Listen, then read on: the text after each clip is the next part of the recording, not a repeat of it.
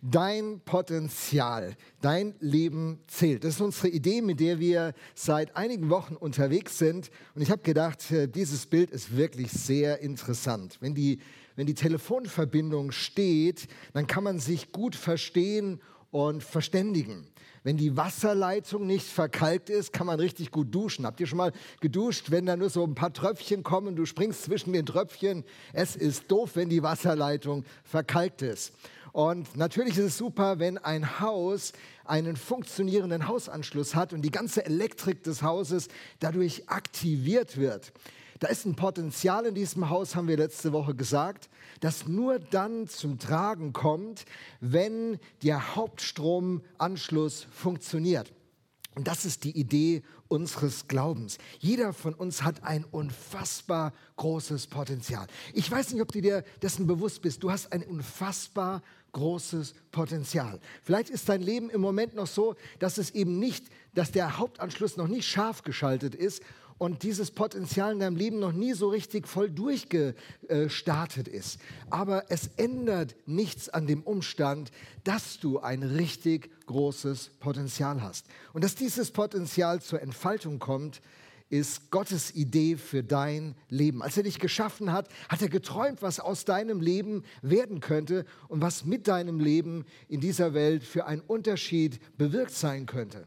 Und dieses Potenzial will er aktivieren. Christ zu werden bedeutet, in eine Berufung hineinzukommen, in eine Rolle hineinzufinden, von dem wir wir sind, unsere Identität und was durch unser Leben bewirkt werden kann. Und Jesus hat einige Beispiele, in denen er die Dinge illustriert. Und eine seiner Geschichten, die steht ja in Johannes 15, Vers 1 bis 8. Die haben wir letzte Woche schon begonnen zu lesen und den historischen Zusammenhang und ein paar Geheimnisse, die in dem Text stehen, haben wir beleuchtet. Und heute machen wir da weiter. Drei Fragen werden uns heute bewegen. Die erste Frage ist, wie können wir eine Vorbereitung innerlich durchlaufen, dass dieses Potenzial tatsächlich zur Entfaltung kommt? Welche Entwicklungsschritte müssen wir gehen, damit dieses Potenzial sich entfaltet? Und was ist eigentlich genau dieses Potenzial? Da heißt es ja, dass die Rebe am Weinstock Frucht bringt. Was ist denn genau diese Frucht? Man sagt, Christen sollten Menschen sein, durch deren Leben etwas entsteht, bewirkt wird. Sie sollen Frucht bringen. Was heißt es eigentlich genau? Also, wir werden über Voraussetzungen sprechen, die geschaffen werden müssen. Wir werden über Entwicklungsformen und Phasen reden, die wir alle durchlaufen sollen und müssen. Und wir werden über die Frucht sprechen. Was soll denn da eigentlich beim Ende herauskommen? Und wenn man so diesen Weinstock mit den Reben betrachtet, sieht er super aus, oder? Meine Herren, da wird man jetzt gerne richtig zupacken, also ich zumindest. Wenn ich den, den Vers 8 in unserem Text anschaue, damit beginne ich mal, dann äh, wird, wird dieses tolle Bild ähm, ganz deutlich und, äh, und, und greifbar. Da heißt es, dadurch, dass ihr reiche Frucht bringt, sagt Jesus, dadurch, dass ihr reiche Frucht tragt und euch als meine Jünger erweist, wird die Herrlichkeit meines Vaters offenbart. Jesus möchte, dass aus unserem Leben sowas entsteht. Richtig schön anzusehen, reich, keine so sauren, vertrockneten, mickrigen. Ich komme ja aus Rheinhessen, wir haben zu den Weintrauben, den einzelnen Trauben haben wir Pergel gesagt. So, so wenn du dann in der Traubenernte warst und du hast dann so richtig die großen Traubenhenker da gehabt, das war Wahnsinn. Aber wenn dann so die vertrocknetes Zeug war und dann noch sauer war, das wollte keiner haben. Wenn Jesus an unser Leben denkt, dann denkt er daran, dass wir so voll und schön anzusehen und lecker im Geschmack mit unserem Leben sind. Das ist seine Idee für uns. Und spannend finde ich an der Stelle, dass Gott sich mit uns verknüpft. Er sagt, dadurch, dass ihr reiche Frucht tragt und euch als meine Jünger erweist, wird der Vater verherrlicht. Die Herrlichkeit von Gott, die in dieser Welt sichtbar werden soll, ist eine Herrlichkeit, die mit uns zusammenhängt. Ich weiß nicht, ob dir das bewusst ist. Manchmal denkt man so als Christ, es kommt nicht auf mich an. Hauptsache die, die Leiter machen das richtig, Hauptsache die Gemeinde entwickelt sich irgendwie gut. Aber weißt du was, ich bin nicht so wichtig, auf mich kommt es nicht so an. Jesus sieht es komplett anders. Jesus sagt, meine Schönheit, meine Weisheit, meine Herrlichkeit, das Besondere, das ich in diese Welt trage als Schöpfer, Dieses Besondere wird sichtbar, wenn dein Leben seine Bestimmung erfüllt. Dadurch wird der Vater verherrlicht, dass ihr reiche Frucht tragt. Hey, dein Leben hat etwas zu tun mit Gottes ewiger Absicht in diesem Universum. Du bist nicht nur irgendwie eine Nummer im Telefonbuch. Du bist nicht nur irgendwen, der ständig übersehen wird. Du bist jemand, wo sich der lebendige Gott verbindet und sagt, das, was mit deinem Leben und durch dein Leben passiert, das setzt sich in direkter Verbindung. Wenn ich das überlege, muss ich sagen, sag mal Gott, ging es dir nicht gut an dem Tag? Verstehst du nicht, was für ein Risiko du eingehst? Kennst du die Menschen nicht? Wieso machst du das? Warum machen Menschen so verrückte Dinge? Und wann machen Menschen so verrückte Dinge? Wenn sie verliebt sind. Da ist der Erwachsene, neugeborenes Kind. Hei, hei, hei, hei, hei. Und alle denken so, was? Hei, hei, hei, oh. Und da wird gelächelt und gegrinst. Typen, die normal keine Emotionen zeigen, fliegen, fliegen total aus mit einem Baby auf dem Arm. Seid ihr da? Habt ihr das schon mal erlebt? Ihr dürft ruhig Reaktionen zeigen. Das, da werde ich besser im Predigen. Ehrlich, wir können zusammen das, ja. Hey, oder wenn sich, wenn sich ein junger Mann, der bisher nur über Computer, Computerspiele und Serien äh, beschäftigt hat und unterhalten hat, wenn der sich verliebt, wenn der so seine Angebetete hat, wenn er sich so richtig verknallt, auf einmal macht er total verrücktes Zeug. Beispiel bin ich groß geworden, dass man Geld nur für richtige Dinge ausgibt. Meine Familie ging maximal einmal im Jahr essen. Maximal. Und das haben wir noch als Geldverschwendung empfunden. Man kann doch viel billiger selber kochen. Ja, so, das war unsere. Und als ich mich dann äh, verliebt habe und äh, irgendwer mal sagte, so ein Strauß Blumen wäre mal sinnvoll, war eine Essenseinladung, hätte durchaus einen guten, einen guten Zweck, da habe ich zuerst gedacht, so ein Quatsch. Geldverschwendung. Gell? Äh, und dann, dann habe ich das, ich musste das mühsam lernen. Also es tut mir leid, Heike, dass der Weg so lang war. Ja, es, es war, war so. Und, aber auf einmal, Liebe bewegt ein Herz. Auf einmal macht man Dinge, die man gedacht hat, man würde sie nie tun. Und ich glaube, das ist der Grund, warum Gott dieses Risiko eingeht. Liebe ist der Grund, dass er Dinge tut, die eigentlich nicht sinnvoll sind, die man eigentlich besser anders machen müsste. Und das ist eine ganz starke Botschaft. Du bist ihm so wichtig. Du bist so kostbar für ihn, so wertvoll, dass er verrückteste Dinge für dich tut. Am Ende selbst als Mensch auf diese Erde kommt und sein Leben für dich gibt. So, reiche Frucht ist ein Kennzeichen des Jüngers. Behaltet euch das mal. Wir kommen da später nochmal drauf. Jetzt gucken wir mal rein. Wir haben beim letzten Mal schon etwas drauf geschaut. Äh, wie bereiten wir unser Potenzial vor? Was sind die Schritte zur Vorbereitung, dass dieses Potenzial nicht nur ein Predigtthema ist, nicht nur eine Theorie am Sonntag, sondern dieses Potenzial wirklich auf die Straße kommt? Und äh, der Text in unserem Abschnitt geht dann so. Jede Rebe an mir, die nicht Frucht trägt, schneidet er ab. Eine Rebe aber, die Frucht trägt, schneidet er zurück. So reinigt er sie, damit sie noch mehr Frucht hervorbringt.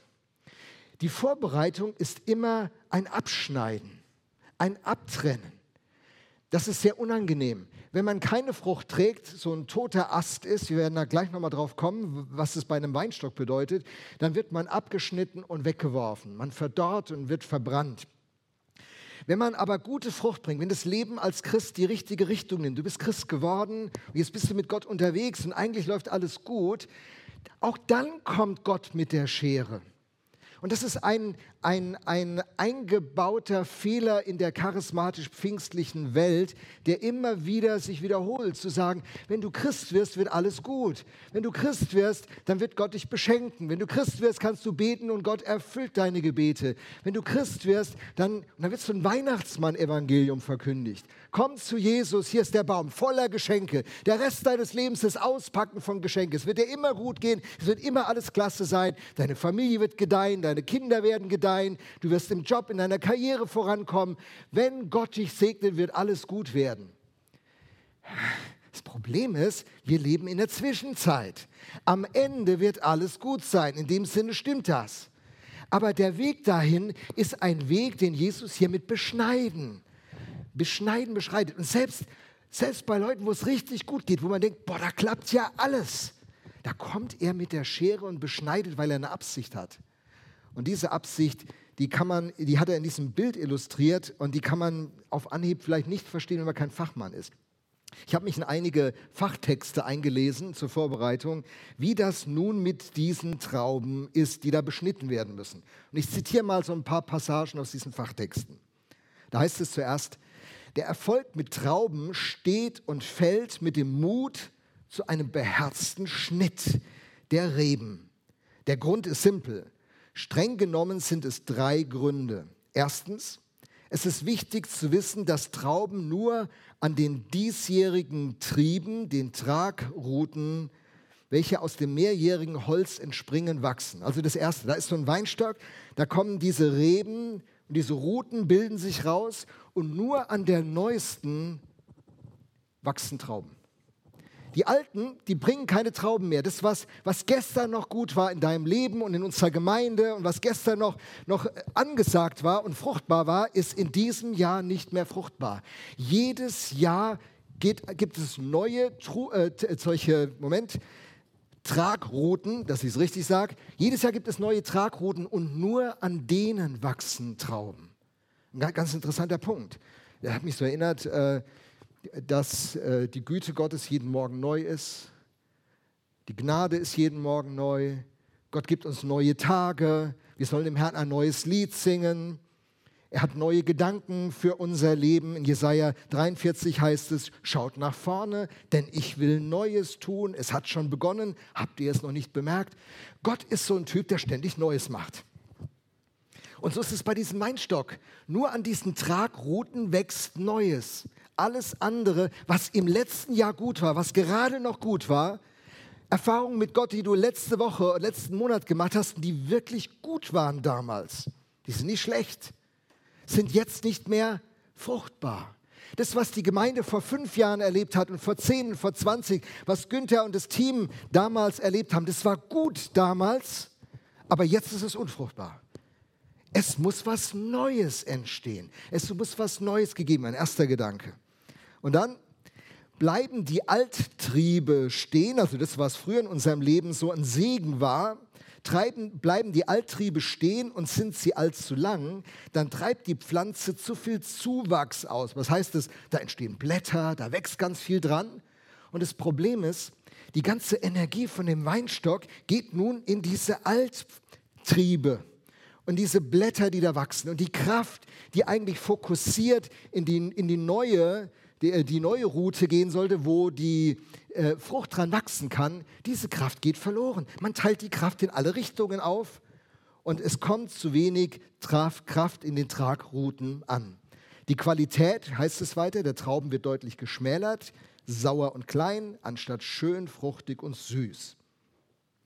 Jetzt könnte man sagen, ja, das ist ja so, die, die Gemeinde, Gemeinde ist so die, die alten Sachen von früher, die müssen wir abschneiden. Ja, was ihr früher gemacht habt, Günther, das ist jetzt alles dahin, interessiert nicht mehr, es ist nur das Neue, nur noch die Jungen. Nur noch das, das Neue muss jetzt hier. Könnte man ja aus dem Bild so ableiten, aber man muss ja noch ein bisschen weitergehen.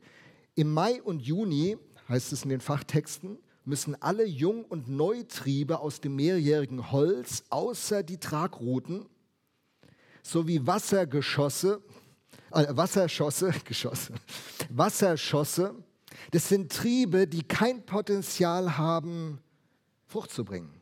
Es gibt nur ein, eine Route, die Frucht bringen kann. Anderes wächst, sieht gut aus, hat Blätter, aber kein Potenzial, Frucht zu bringen. Und von, von Mai bis Juni müssen diese ausgebrochen werden. Auch Seitentriebe, Geiztriebe genannt, die direkt aus der Tragroute herauswachsen. Also man, hat, man hat so diese Hauptlinie und dann wächst eine Nebenlinie raus aus der Hauptlinie. Man denkt, passt. Passt nicht, passt nicht. Das sind Geiztriebe. Sie haben auch kein Potenzial, Frucht zu bringen und müssen laufend entfernt werden. Im sommerlichen Rebschnitt ist es wichtig, das dritte, dass also auch während im Sommer die Reben weiter beschnitten werden, damit die Qualität der Trauben zunimmt. So, das äh, sagt uns einiges. Einiges für unser Leben und einiges auch für unsere Gemeinde. du könntest dich verzetteln, indem du in der Vergangenheit bleibst. Früher war alles besser, früher habe ich Gott erlebt, früher war das gut. Ach, wenn wir mal die alten Lieder noch singen würden. Ach, die Erfahrung, die ich am Anfang meines Glaubens habe, wenn ich die wieder haben könnte. Wenn du so in der Vergangenheit lebst, wirst du unfruchtbar. Du investierst deine Kraft in Themen, die kein Potenzial mehr haben, heute Frucht zu bringen. Wenn du ein junger Mensch bist, stehst du in der Gefahr, dich in tausend Themen zu interessieren, anstatt zu fokussieren und in einer, in eine Sache richtig zu investieren. Also nur Neues ist auch verkehrt. Die Frage ist nicht neu oder alt, sondern die Frage ist, was ist die Tragroute, die Rebe am Weinstock, die das Potenzial hat, Frucht zu bringen. Und das ist übrigens das, was wir gerade als Gemeinde machen. Wir gehen durch Pflichtkür, wir gucken uns alles genau an und wir müssen die Frage stellen, wo hat die VM Mannheim zu investieren? Wo hat Gott ihr eine Bestimmung gegeben, eine Berufung gegeben? Wo ist der Segen und der Plan von Gott am ehesten umsetzbar? Was ist unser Fokus? Und um den Fokus gut zu setzen, musst du zu guten Dingen, zu Dingen, die von außen toll aussehen, so ein tolles Blätterwerk, wenn sich das jetzt im Herbst verfärbt, diese Laubwälder, aber auch, aber auch die, die Weinberge, wenn die sich jetzt verfärben, das sieht super aus. Aber Jesus geht es nicht darum, dass wir super aussehen, ihm geht es darum, dass wir Frucht bringen. Und das ist, was wir machen. Das, ist, äh, das wird wehtun, wenn die Schere kommt und beschneidet oder das Messer. Das wird wehtun. Aber wir setzen einen anderen Fokus. Unser Fokus ist, Gott, was ist unsere Berufung? Wo willst du uns fruchtbar machen in der Stadt? Wir sind nur eine Gemeinde von vielen in der Stadt. Wir haben eine spezifische Berufung, die müssen wir leben. Wir gönnen die Berufung dem Haus des Herrn, ICF, all die Gemeinden, wie sie heißen, wir gönnen ihnen ihre Berufung. Wir sind nicht in Konkurrenz mit ihnen. Denn egal wie die Wolle gefärbt ist, Hauptsache scharf. Und so sind wir gemeinsam unterwegs. Und für uns als VM ist wichtig zu wissen, welche Tragroute welcher Punkt ist unser Punkt? Wo wird Gott uns einen Segen geben, der uns den Atem stocken lässt? Weil, der, weil wenn Himmel und Erde sich berühren, da passieren diese Wunder und das erwarten wir. Seid ihr dabei? Das ist unser Fokus. Halleluja, das ist unser Fokus. So, jetzt müssen wir dieses Potenzial, wir wissen, wir müssen beschnitten werden, jetzt müssen wir es entwickeln. Wie geht das mit dem Entwickeln? Also erstmal ist wichtig zu verstehen, dass alles vorbereitet ist, dass Frucht wächst. Frucht ist nicht das Ergebnis von Anstrengung, sondern Frucht ist das Ergebnis einer Verbindung, sagt uns hier der Herr Jesus. Da heißt es nämlich, jede Rebe an mir, ne, so, so geht er, jede Rebe, also jeder ist gemeint. Und dann, eine Rebe kann nicht aus sich selbst heraus Frucht hervorbringen. Sie muss am Weinstock bleiben genauso wenig könnt ihr Frucht hervorbringen, wenn ihr nicht in mir bleibt.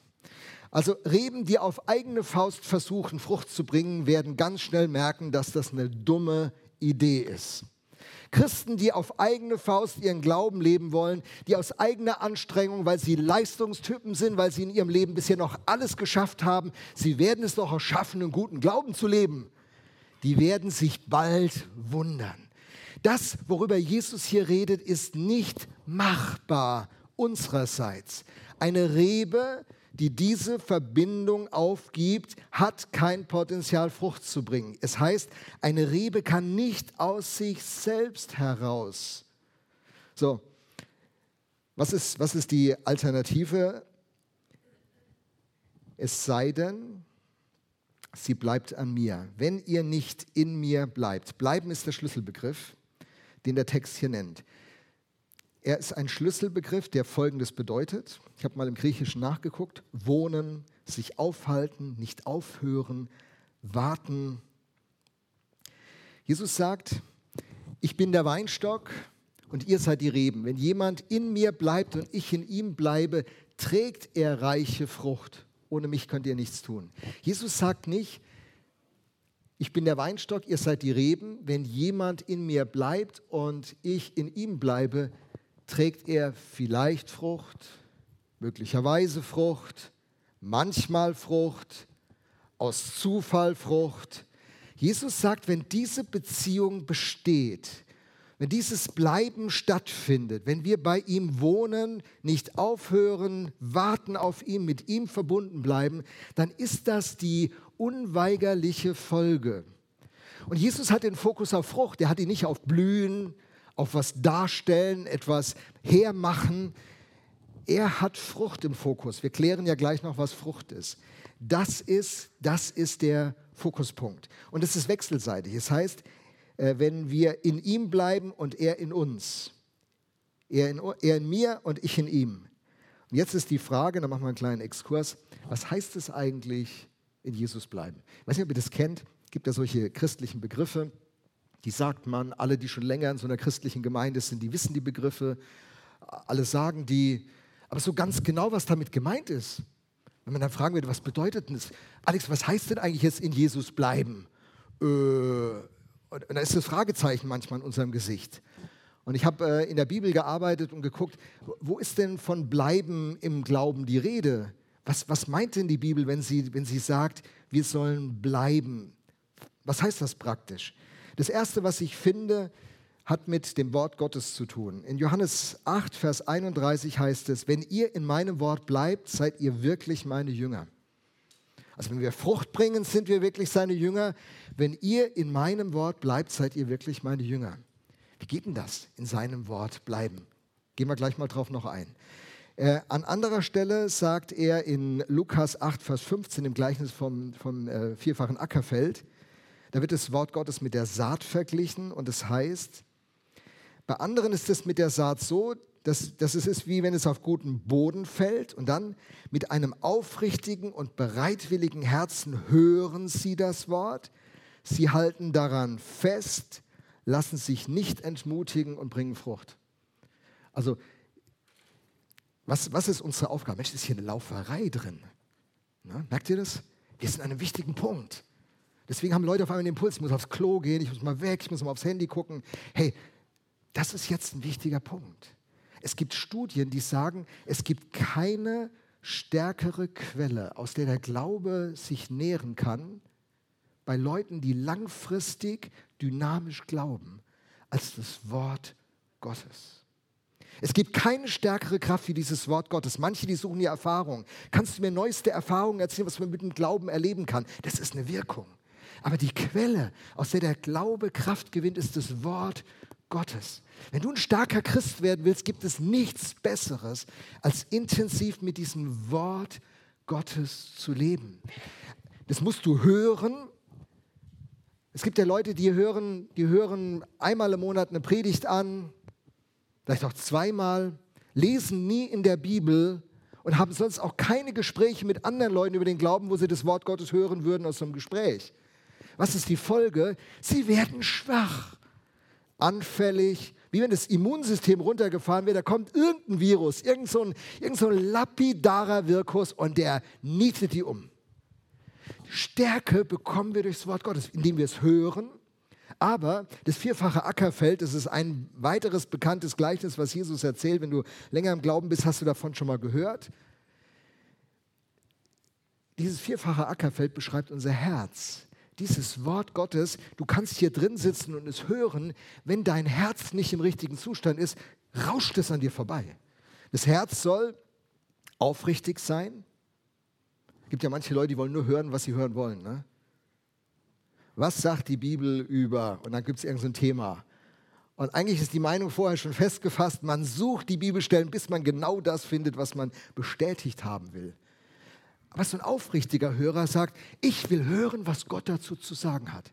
Was hat Gott zu meinem Leben zu sagen? Was hat Gott zu meiner Karriere zu sagen? Was hat Gott zu meinem Geiz zu sagen? Was hat Gott zu meinem Verhältnis zu anderen Menschen zu sagen? Was hat Gott mir zu sagen zu dem Konflikt, in dem ich gerade mit meinem Arbeitskollegen stehe? Was hat Gott zu sagen? Aufrichtiges Herz. Das zweite ist ein bereitwilliges Herz. Nicht nur aufrichtig im Hinhören, sondern die Bereitschaft, ich will das machen.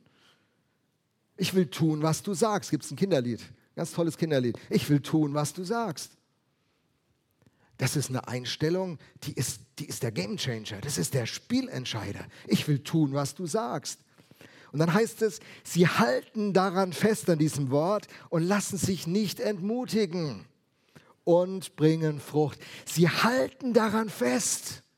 Weißt du was? Das Wort Gottes, wann immer es zu dir kommt, da ist direkt im nächsten Moment etwas, was es dir direkt entreißen will. Die Bibel nennt es Vögel, die sie dir wegpicken wollen. Der Böse will nicht, dass Gottes Wort in dein Herz fällt. Er will dein Herz hart machen. Harte Herzen sind ein dickes Problem in der Glaubensfrage, überhaupt im Leben. Wenn in einem, bei einem Ehepaar der eine sein Herz dem anderen gegenüber verhärtet, dann ist die Beziehung gestört und sie finden nicht mehr zueinander, weil das Herz hart geworden ist und alles prallt ab. Und so ist es auch mit Gott. Wenn unser Herz ihm gegenüber hart geworden ist, prallt sein Wort ab, es dringt nicht mehr ein, es macht keinen Sinn. Ich habe so viele Predigten gehört, ich weiß auch nicht, was ich mitmachen soll. Ach, eigentlich, keine Ahnung. Hey, da prallt was ab. Und so, und aber wenn es kommt, wenn es eindringen kann, dann kommt der Böse und versucht dir dieses Wort zu rauben. Und Leute, bei denen das Wort Gottes Frucht trägt, die halten daran fest. Und wie machst du das daran festhalten? Das ist eine entscheidende Frage. Weißt du was? Ich brauche Menschen, die mir das sagen. Die Woche habe ich wieder anderthalb Stunden mit einem meiner zwei engsten Wegbegleiter telefoniert und wir haben miteinander ein paar Punkte ausführlich besprochen und wir haben uns gegenseitig Gottes Wort zugesprochen, füreinander gebetet, einander ermutigt. Ich lasse mich nicht entmutigen, sagt dieser Text Lukas 8, Vers 15 und folgende. Entmutigung ist eine der stärksten Waffen des Bösen. Und da muss man sich schützen. Man kommt nicht alleine dagegen an. Christsein ist Mannschaftssport, Leute. Christsein ist Mannschaftssport. Das ist so wichtig. Und dann brauche ich das, den anderen, Dietrich Bonhoeffer sagt, das Wort, im, das Wort Gottes im Munde des Bruders ist stärker als das Wort Gottes in meinem Herzen. Und der Individualist sagt, Hauptsache ich hab's, ich weiß doch, wie es ist. Es wird dir entrissen. Du brauchst den Bruder und die Schwester, die dir Gottes Wort sagen die dich ermutigen, mit denen du unterwegs bist, die dich unterhaken und begleiten, damit du dran bleibst. Oh, ihr merkt, ich könnte, eine, ich könnte eine eigene Predigt zu halten. Ne? Alleine das. Ich werde es auch immer wieder machen. Ja, und dann reicht es nicht nur, das Wort Gottes zu hören, du musst Täter werden. Jakobus 1,22 sagt, es reicht nicht, wenn man nur hört. Man muss das machen. Denn ein Glaube, der keine Aktionen hat, ist tot. Zu sagen, ich liebe meine Heike und es gibt überhaupt keine, keine Verhaltensauswirkung ihr gegenüber. Heike steht hier, ich so, ich liebe dich. Ich liebe dich. Bist eine ganz tolle Frau. Bist das Glück meines Lebens. Ich hätte nichts Besseres treffen können. Wie überzeugend ist das? Überhaupt nicht. Deswegen brauche ich übrigens auch Reaktionen von euch. Ne? Ich predige Gottes Wort und dass ihr zwischendurch klatscht und mal was sagt, das tut mir so gut. Das hilft mir. Wir müssen uns gegenseitig ermutigen. Wir sind zusammen da drin. Es ist nicht das eine alleine, was kann. Gott hat uns als Gemeinschaft geschaffen. Wir brauchen uns und gemeinsam sind wir stark. Amen. Das ist wirklich gut. Ja, Gottes Wort. Gottes Wort ist so extrem wichtig. Aber nicht nur Gottes Wort, es ist die Gemeinschaft, die ich schon ansprach. In Apostelgeschichte 2,38 heißt es, sie haben sich jeden Tag getroffen und haben vier Sachen zusammen gemacht. Und eine Sache war, sie haben gegessen jeden Tag, war gut. Abendmahl gefeiert, auch gut. Aber sie haben Gottes Wort gelesen und gebetet. Und darin blieben sie beständig. Miteinander Gemeinschaft haben.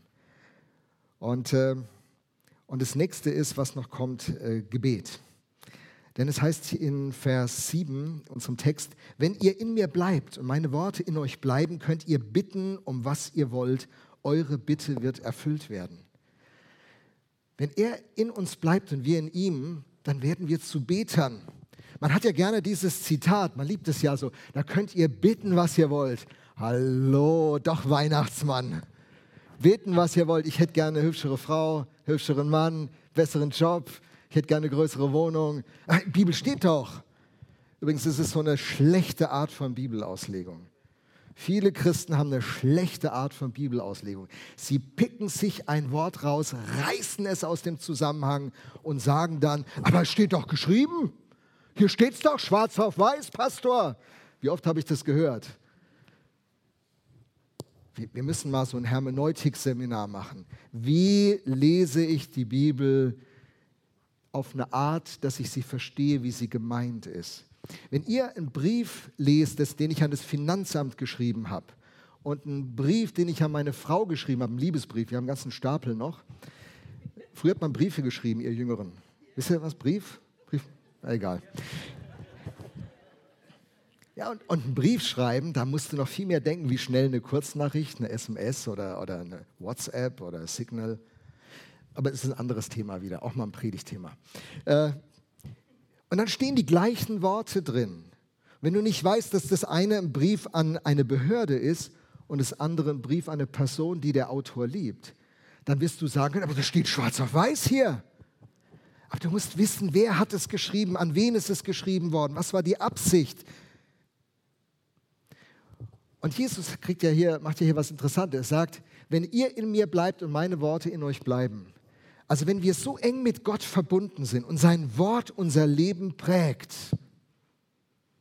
und wir sein Wort nicht nur hören, sondern darauf reagieren, Täter des Wortes, Jakobus 1,22, werde ich dann um egoistische Dinge bitten? Werde ich dann um Dinge bitten, die anderen schaden? Werde ich dann ein Leben nur für mich selbst leben? Wird da nicht mein Leben transformiert werden, dass ich zu einem Geschenk für andere werde? Denn die ganze Idee des Fruchtbringens ist eine Idee, meint nicht der Weinstock futtert die Trauben, oder trinkt den leckeren Wein, der entsteht. Am liebsten aus Frankreich, rot, trocken.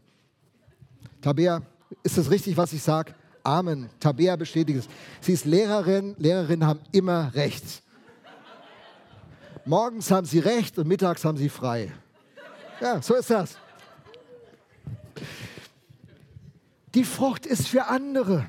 Und das ist Gottes Idee für unser Leben, dass in uns was wächst und gedeiht und es zu einem Geschenk für andere wird. Kinderspaßtage für unsere eigenen Kinder, die können dabei sein, aber deine ganze Nachbarschaft. Kinderspaßtage sind für andere da. Und wir kommen dabei nie zu kurz. Gott versorgt uns immer. Trachtet zuerst nach dem Reich Gottes, nach seiner Gerechtigkeit. Und alles andere wird euch hinzugefügt werden. Matthäus 6, 33. Du wirst beschenkt, du kommst nicht zu kurz.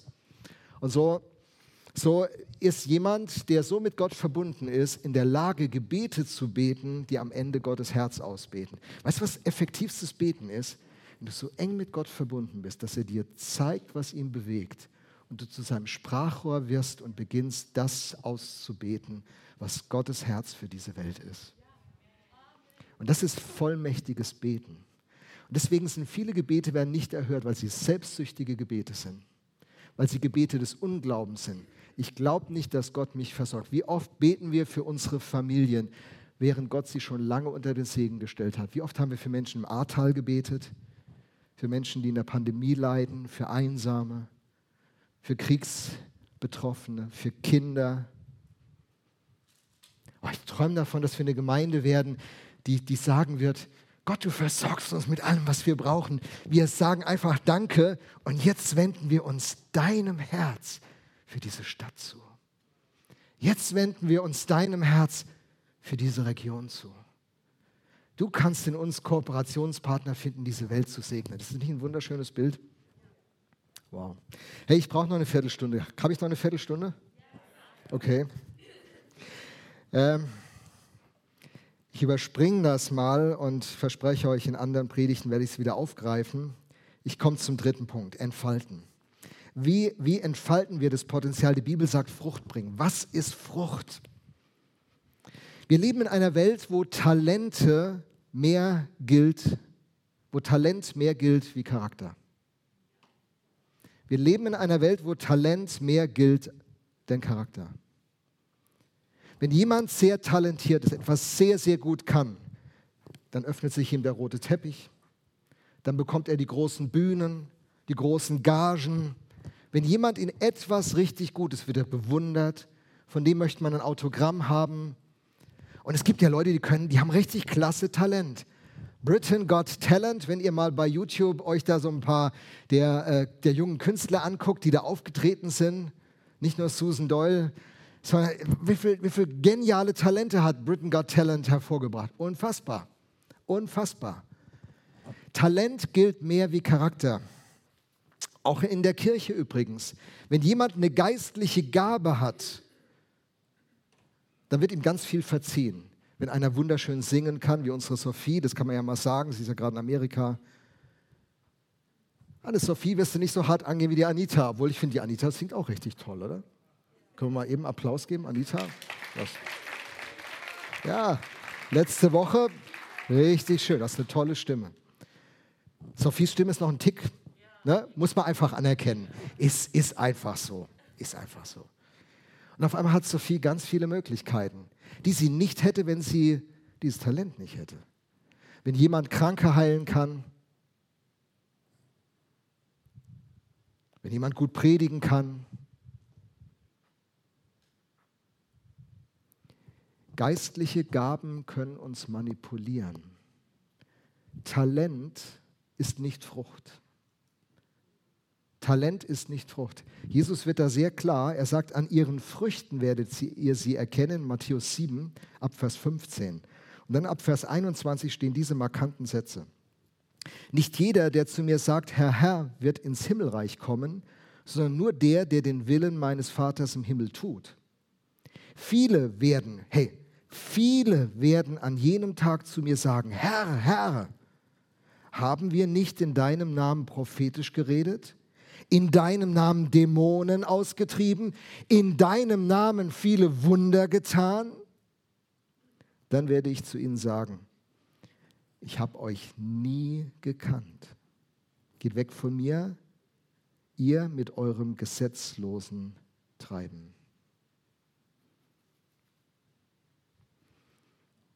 Es ist ein Fehler, wenn wir Dämonenaustreibung, Krankenheilung, Wunder, Talente aller Art über Charakter stellen. Bei Gott zählt am Ende ganz offensichtlich nicht das, was durch unser Leben passiert ist, unsere Leistung. Gott fragt nicht, was wir getan haben, sondern seine Kernfrage ist, wer wir geworden sind. Nicht, was wir geleistet haben, sondern wer wir geworden sind. Sein Plan ist nach Römer 8, dass das Bilde seines Sohnes in uns Gestalt gewinnt, dass der uns begegnet, dass das Mensch Jesus begegnet in uns. Seiner Güte, seiner Freundlichkeit, seiner Milde, seiner Liebe, seiner Treue, seiner Barmherzigkeit. Jesus ist nicht in den Köpfen der Leute hängen geblieben, weil er so viele Wunder tat, sondern weil er so besonders war. Selbst die meisten Nichtchristen, die ganz wenig von Gott wissen, haben eine Riesenmühe mit der Kirche, aber wenig Mühe mit Jesus. Ist euch das schon mal aufgefallen? Jesus finden die Leute cool. Wenn der Spiegel wieder mal einen Titel bringt mit Jesus vorne drauf, die Auflage verkauft sich. Die Leute wollen wissen, wer ist dieser Jesus. Er war so anders. wir Christen wissen, er ist so anders, weil er ist ja noch, er ist ja keine historische Figur, er ist ja lebendig. Und genau das passiert. Frucht ist, wenn der Heilige Geist in uns Raum nimmt, wenn wir anfangen, mit ihm gemeinsam zu wachsen, dann entsteht die Frucht des Geistes. Dann entsteht die Frucht des Geistes. Und die Frucht des Geistes, übrigens hier heißt es nicht Früchte des Geistes, sondern es ist mehr wie eine Orange sich vorzustellen. Eine Frucht mit vielen Schnitzen. Liebe, Freude, Frieden, Geduld, Freundlichkeit, Güte, Treue, Rücksichtnahme und Selbstbeherrschung. Das ist die Frucht. Was hier beschrieben wird in der Frucht des Geistes, so wie so eine, eine Traube mit ganz vielen einzelnen Pergel, wie wir in Rheinhessen sagen, einzelnen Träubchen. Ist der Charakter. Und die Dinge, die er hier nennt, die werden in Beziehungen lebendig. Wenn Gott an uns denkt, denkt er an uns, dass wir zu Menschen werden, die liebevoll sind. Das Markenzeichen unserer Gemeinde soll sein, dass wir liebevoll sind. Eine Frucht, wenn wir fruchtbar werden als VM und du mit deinem Leben als Christ, dann drückt sich das in Beziehungen aus, wie du mit Menschen umgehst, wie du mit Bedürftigen umgehst, wie du mit, in Krisen mit anderen Menschen umgehst, wie du in Konflikten mit anderen umgehst. Das ist, was Gottes Plan für uns ist. Wenn er sagt, Dadurch wird der Vater verherrlicht, dass ihr viel Frucht bringt und meine Jünger werdet. Das meint, dass wir charakterlich zu Leuten werden, die das Wesen von Jesus in dieser Welt widerspiegeln. Das ist der Punkt. In Johannes 13, Vers 35 heißt es, daran wird jeder Mann erkennen, dass ihr meine Jünger seid, wenn ihr Liebe untereinander habt. Wir werden erkannt, wenn wir in ihm bleiben, dann verherrlichen wir ihn. Wir bleiben in ihm, indem sein Wort in uns bleibt, indem seine Liebe in uns Gestalt gewinnt, der Charakter von ihm sichtbar wird. Und das ist unser Programm. Wir wollen eine fruchtbare Gemeinde werden. Und das heißt in allererster Linie nicht, dass hier 500 oder 1000 Leute kommen müssen. Das heißt in allererster Linie nicht, dass hier sonntags Zeichen und Wunder geschehen, die uns den Atem stocken lassen. Das heißt in allererster Linie nicht, dass wir ein großes Gebäude haben und viele Menschen in Mannheim uns kennen. Es heißt in allererster Linie, dass Menschen, die hierher kommen, charakterlich eine Veränderung durchlaufen, zu anderen Menschen werden, die Jesus widerspiegeln. Und weil sie andere Menschen sind, ich greife nochmal auf Tabea, unsere Lehrerin, zurück, weil sie von Gott so verändert wird, geht sie anders mit ihren Schülern um. Und das Reich Gottes beginnt sich an ihrer Schule und ihrer Nachbarschaft, im Freundeskreis, wenn sie mit den Nachbarn irgendein, irgendein Tier grillen, was immer sie machen, es beginnt sich auszuwirken. Und jetzt überlegt mal, in welchen gesellschaftlichen Bereichen sind wir tätig? Wo bist du? Was ist deine Nachbarschaft? Was ist dein Beruf? Wo bist du unterwegs? Wenn Jesus Christus dich verändert, welche Veränderung kommt an deine Schule? Welche Veränderung an die Uni? Welche Veränderung an deinen Arbeitsplatz? Welche Veränderung in deine Familie? Welche Veränderung in dein Umfeld? Wenn wir eine fruchtbare Gemeinde werden, eine Gemeinde, wo Menschen Jesus ähnlich werden und durch die sich diese Welt verändert, das Reich Gottes breitet sich aus. Könnt ihr mitträumen? Könnt ihr euch vorstellen, was das bedeutet? Was für einen Einfluss Gott uns schenken wird und was für ein Segen von uns ausgehen wird? Und nebenbei, die Zeichen und Wunder, die passieren dann einfach. Weil wenn der Himmel die Erde berührt, dann passiert das einfach. Keiner muss das machen. Dann sprechen wir ein einfaches Gebet und wissen nicht, warum hier Dinge passieren, die keiner erklären kann weil unser Gott ein Gott voller Liebe ist. Er wirkt keine Wunder, um Menschen zu beeindrucken. Er wirkt Wunder, um Menschen seine Liebe zu zeigen und zu berühren. Wunder und Zeichen sind Zeichen der Zukunft in der Gegenwart. Gottes Reich wird kommen. Diese Welt wird wieder ins Lot kommen. Die Gerechtigkeit von Gott wird wieder prägend sein. Und alles Unrecht wird zurechtgebracht werden die Welt Gottes wird anbrechen. Jesus ist gekommen, um dieses Reich Gottes zu bringen. Er ist nicht nur gekommen, um dir und mir unsere Sünden zu vergeben. Er ist nicht nur gekommen, um uns mit dem Vater zu versöhnen. Alles auch. Aber er ist gekommen, dass durch uns das Reich Gottes sich ausbreitet.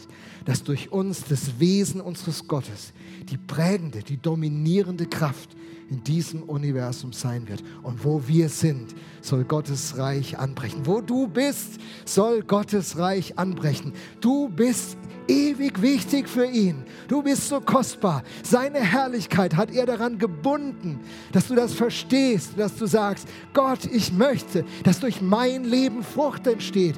Und nicht damit ich ein Angeber bin und viel vorzuzeigen habe, sondern damit deine Herrlichkeit aufbricht wenn du das auch sein willst, steh auf an deinem Platz. Sag Gott, hier bin ich. Ich will, dass das mit meinem Leben passiert.